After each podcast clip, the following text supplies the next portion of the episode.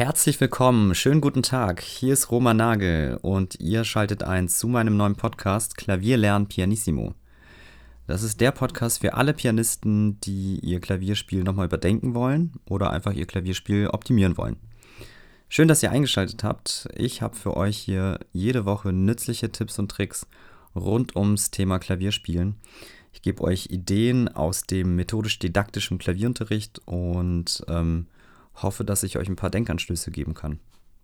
Zu mir, mein Name ist Roman Nagel. Ich habe klassisches Klavier studiert äh, in Trossingen mit dem Schwerpunkt Podium und Lehrbefähigung. Darunter versteht man bei Podium ähm, die Konzerttätigkeit und die Lehrbefähigung ist tatsächlich das richtige Vermitteln vom methodisch-didaktischen Klavierunterricht.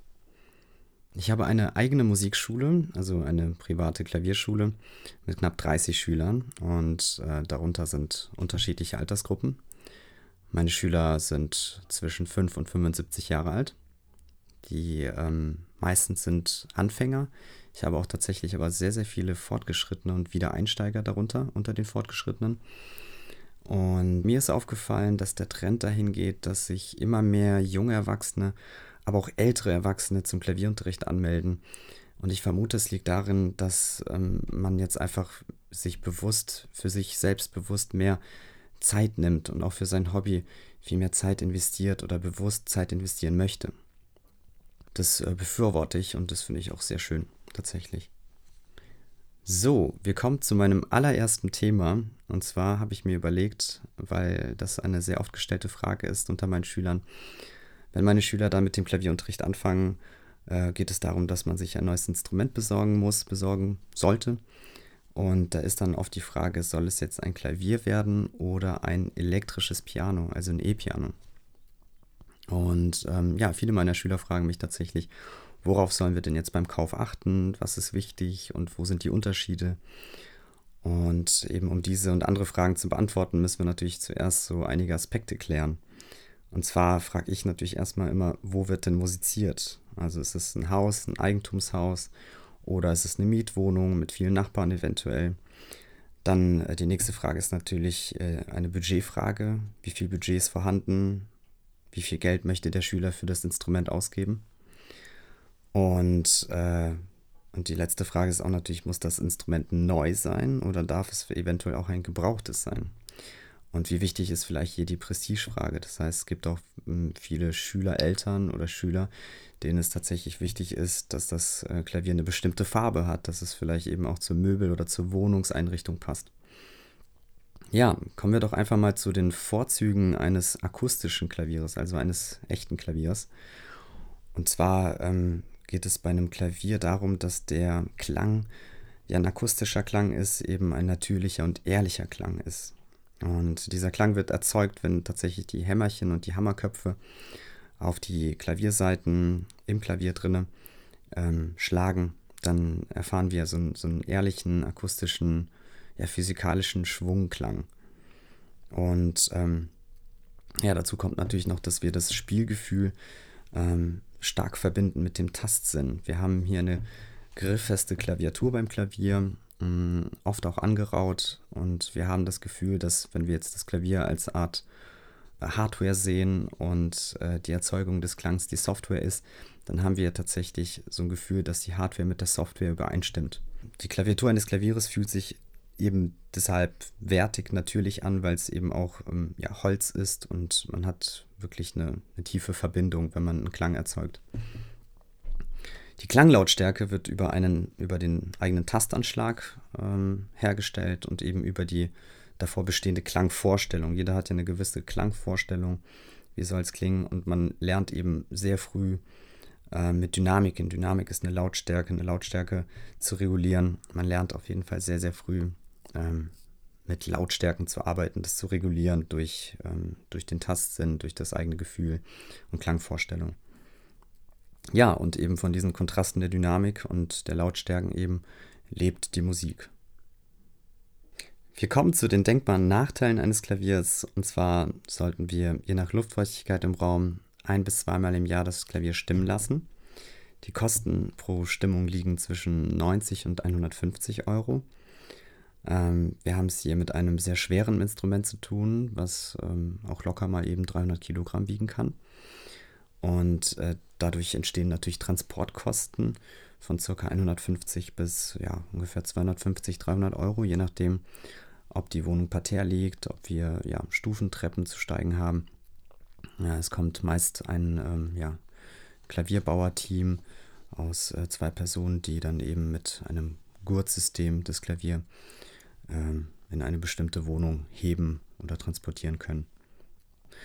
Aufgestellt lässt sich das Klavier dann schwierig umplatzieren im Haus, außer es hat natürlich Rollen an den Füßen. Dann kann man das Klavier schieben, ja, in jede Ecke, in die man das Klavier schieben möchte.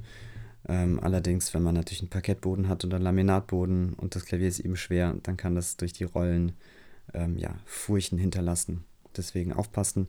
Wenn man natürlich ähm, das Klavier auf den Rollen ähm, zu Hause aufstellt, dann kann man so runde Platten unter die Rollen stellen und dann ist das schon mal keine Belastung für den Boden.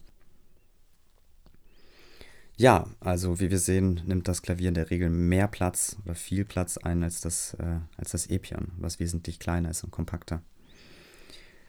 Kommen wir zu den Vorteilen eines E-Pianos. Wir haben einen großen Vorteil und zwar, dass wir Transportkosten sparen. Das E-Piano wiegt insgesamt nicht so viel. Es besteht aus zwei Teilen. Wir haben unten einmal den Ständer und oben das Hauptteil mit der Klaviatur. Und das Hauptteil, das wiegt ungefähr 15 bis 25 Kilogramm. Das wird eben auf den Ständer draufgesetzt und unten wird das mit einigen Schrauben befestigt. Äh, jährliche Stimmungen, die mit Kosten verbunden sind, fallen hier komplett weg. Wir haben einen Klang, der durchgehend klar ist. Das liegt daran, dass das ein digitaler Klang ist. Wir haben eine regelbare Lautstärke. Und das finde ich ist sehr, sehr gut geeignet eben für Mietwohnungen oder Mehrfamilienhäuser, wo wir quasi an die Lautstärke achten sollten. Im Allgemeinen benötigen wir einfach weniger Platz in unserem Raum für das E-Piano, weil es wirklich klein ist, es ist kompakter, es ist nicht so hoch. Von der Breite her ist es nicht unbedingt sehr viel ähm, kleiner als ein richtiges Klavier, aber insgesamt ist es halt kompakter. Genau, wenn es einfach an der Stelle, wo es steht, nicht gefällt, kann man es ähm, ja umstellen. Es ist sehr leicht, man kann es ähm, zu zweit einfach hochheben und genau auf die gewünschte, die gewünschte Ecke umstellen. Ähm, was ich auch sehr, sehr schön finde bei E-Pianos ist, dass bei fast allen Modellen ähm, wir eine Möglichkeit haben, über einen MIDI-USB-Anschluss ähm, eigene Stücke, eigene Lieder aufzunehmen ähm, in, Form, in Form von einer MP3 oder einer Wave-Datei. Wir können diese Dateien abspeichern, zum Beispiel auf einen USB-Stick oder auch auf CD brennen können wir das Ganze und das können wir dann auch an unsere lieben Freunde verschenken. Ich habe das tatsächlich schon einmal gemacht. Ich habe einer guten Freundin eine CD verschenkt mit drei Stücken, die ich aufgezeichnet habe und ihr gewidmet habe. Und äh, das kommt wirklich sehr, sehr gut an. Kann ich so aus Erfahrung sagen. Kommen wir zu den Nachteilen eines E-Pianos. Das Tastgefühl und eben somit auch das Spielgefühl, finde ich, ist weitaus schlechter als bei einem Klavier. Wir haben hier Tasten, die sind dem Klavier nachgebaut und sind mehr oder weniger aus Kunststoff. Wir haben sehr selten äh, mal richtiges Holz unter den Tasten und ähm, somit verringert sich das Spielgefühl. Wir haben eine oft zwar eine imitierte Hammermechanik drin, die kommt aber nie an das Original ran. Wir haben auch keine Klavierseiten, die sind nicht vorhanden. Und der Klang ist eben nicht natürlich, sondern digital. Und das merkt man, das hört man. Das, ähm, der natürliche Klang eines Klaviers geht viel mehr unter die Haut, weil es einfach natürlich ist und echt. Genau, somit ist eben ein natürlicher Anschlag bei einem E-Piano nicht wirklich möglich. Und äh, für den Schüler ist es tatsächlich immer sehr, sehr schwer, wenn er zu Hause E-Piano übt und dann zu meinem Unterricht kommt und einem, an einem Klavier spielt, ist es für ihn sehr, sehr schwierig, sich umzustellen, weil er sich zu Hause eine gewisse Lautstärke eingestellt hat, bei er so und so übt. Und ähm, mit einem gewissen Fingerdruck auch. Und das funktioniert dann am Klavier nicht mehr, weil ähm, da muss er dann das ähm, natürlich die Lautstärken regeln. Und ähm, wenn er sich an eine gewisse Lautstärke zu Hause gewöhnt hat, dann ist es sehr, sehr schwierig für ihn, das umzuändern auf einem echten Klavier. Es gibt dann noch eine dritte Gattung und zwar das Silent Klavier. Das ist ein Klavier mit Stummschaltung und das ist eben eine Mischung aus einem akustischen Klavier und einem E-Piano. Wir haben hier bei einem Silent-Klavier die Möglichkeit, auch mit Kopfhörern zu üben. Das ist natürlich äh, von Vorteil, wenn wir äh, tags und nachts und zu jeder Uhrzeit üben wollen und vielleicht auch die Familienmitglieder nicht stören wollen. Wir haben ein Spielgefühl eines echten Klavieres mit natürlichem Klang und wir haben aber auch die Möglichkeit, das Klavier stumm schalten zu lassen über einen Pedalhebel. Und, ähm, und dann erhalten wir einen digitalen Klang über Kopfhörer. Genau, Silent-Klaviere sind geeignet sowohl für Mietwohnungen als auch für Eigentumshäuser. Äh, wie gesagt, weil man eben rund um die Uhr üben kann. Ich finde die Idee ähm, und äh, das Silent-Klavier an sich sehr, sehr innovativ, weil es äh, vielfältig eingesetzt werden kann. Mhm, man kann mit einem Silent-Klavier auch Aufnahmen der eigenen Stücke machen. Man kann sie aufzeichnen lassen und dann auch über USB ähm, verschenken oder sich selbst anhören. Ein großer Minuspunkt ist, dass das Silent-System sehr kostenaufwendig ist. Ähm, wenn wir ein Klavier mit Silent-System dazu kaufen, dann ähm, kostet nur eben dieser Einbau von diesem Silent-System zusätzlich 1500 bis 2500 Euro. Und das ist natürlich ähm, ein Happen. Vorsicht ist bei Silent-Klavieren geboten, weil man im Normalbetrieb nur schwierig Piano oder Pianissimo spielen kann.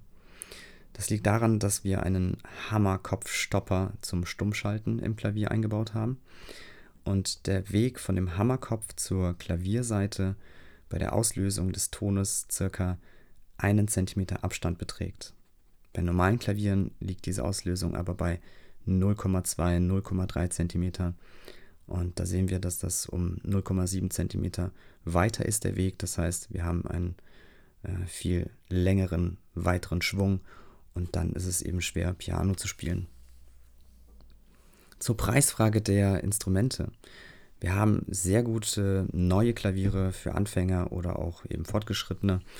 Die kosten zwischen 3000 und 10.000 Euro. Profi-Klaviere gibt es bis zu 18.000 oder 20.000 Euro sogar.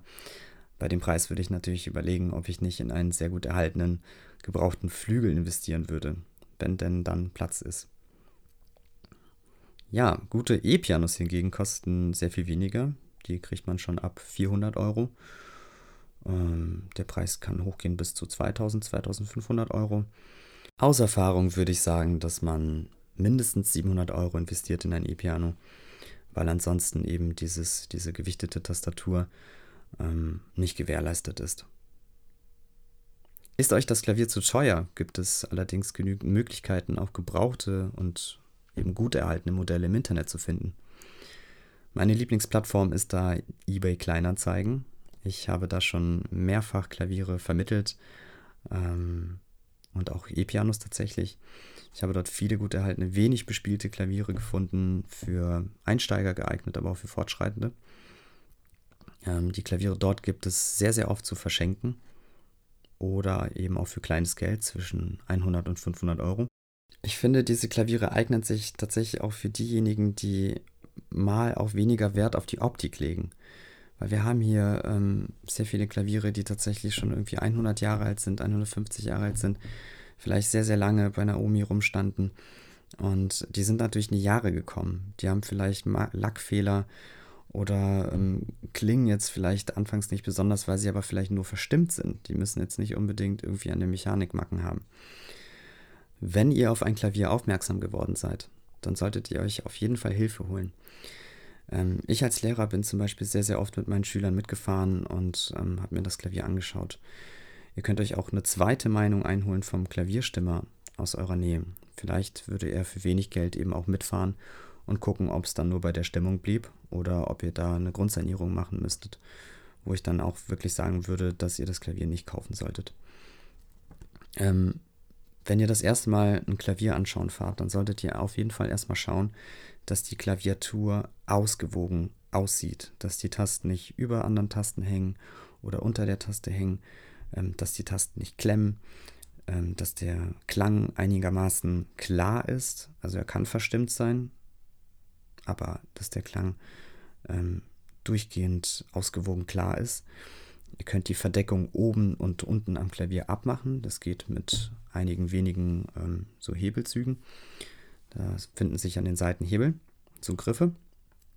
Mm, ihr solltet dann drinnen schauen, dass die Seiten vielleicht nicht unbedingt durchgerostet sind, dass die Stimmwirbel oben klar im Stahlguss drin sind.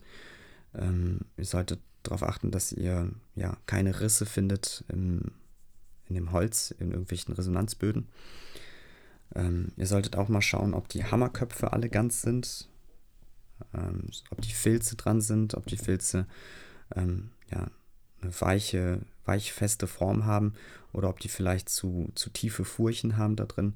Dann, das, dann muss man die Filze tatsächlich erneuern. Ähm, ich würde sagen, Finger weg, wenn der Aufwand für das Restaurieren eines Klaviers zu hoch ist. Ähm, da lohnt sich das dann vielleicht dann doch nicht, da das Geld zu investieren. Bleibt es aber allerdings nur beim Stimmen und beim Intonieren des Klaviers, dann würde ich das, dann würde ich sagen, dass das doch zum Üben geeignet ist. Bei einem E-Piano würde ich ganz klar sagen, auf jeden Fall neu kaufen, weil wir ähm, bei eBay Kleinanzeigen zum Beispiel ganz viele ähm, ältere Modelle haben, wo die Technik tatsächlich auch schon veraltet ist. Ähm, und wir haben bei den ganz neuen Modellen, die jedes Jahr neu rauskommen, immer wieder Neuerungen. Wir haben immer wieder eine bessere Gewichtung der Tastatur. Und äh, ihr habt vor allem eine Gewährleistung und eine Garantie des Herstellers. Das war's auch schon für diese Episode. Ich habe mich gefreut, dass ihr eingeschaltet habt und würde mich freuen, wenn ihr zur nächsten Episode wieder einschaltet. Bei der nächsten Episode geht es darum, wie sitze ich richtig am Klavier? Wie stelle ich den Sitz richtig ein? Und warum ist das richtige Sitzen am Klavier so wichtig?